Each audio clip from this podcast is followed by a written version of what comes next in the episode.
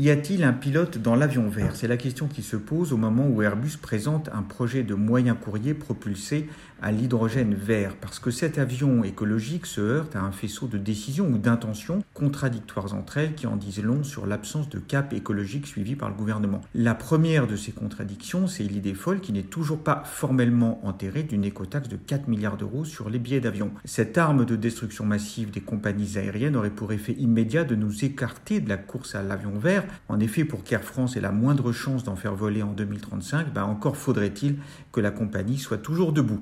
La deuxième contradiction, c'est que au moment précis où le gouvernement veut amorcer à coups de milliards d'euros une filière de production d'hydrogène propre, Bercy ne trouve rien de mieux à faire que de saper la confiance des industriels du renouvelable en projetant de baisser les tarifs de l'énergie photovoltaïque, tarifs qui leur avaient été promis pour 20 ans avant 2011 et sur la base desquels ces entrepreneurs se sont endettés. Tous ces pionniers de l'énergie solaire sont souvent les mêmes qui sont prêts à lancer des réseaux de production d'hydrogène vert par électrolyse. Bref, la France ne peut pas espérer bâtir une stratégie durable de transition écologique si l'État remet régulièrement en cause l'environnement économique d'entrepreneurs qui risquent des capitaux et des emplois. C'est d'autant plus nécessaire que d'indécision en indécision, de recours en recours, les grands projets énergétiques prennent ici plus de temps qu'ailleurs. Il a fallu dix ans quand même hein, pour que la première ferme éolienne offshore commence à prendre forme au large des côtes françaises. Nous sommes, nous en France, les champions des rêves écologiques, beaucoup moins de leur réalisation, sans doute par défaut de volonté, sûrement par manque de conviction. Depuis plusieurs années, nous assistons, et c'est de plus en plus le cas, au spectacle d'une écologie sans boussole. Prise isolément, par exemple, la prise de position présidentielle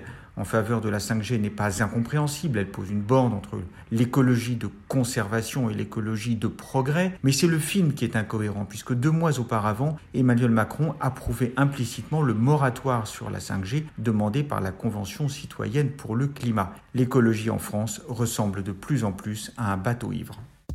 Retrouvez tous les podcasts des échos sur votre application de podcast préférée ou sur leséchos.fr.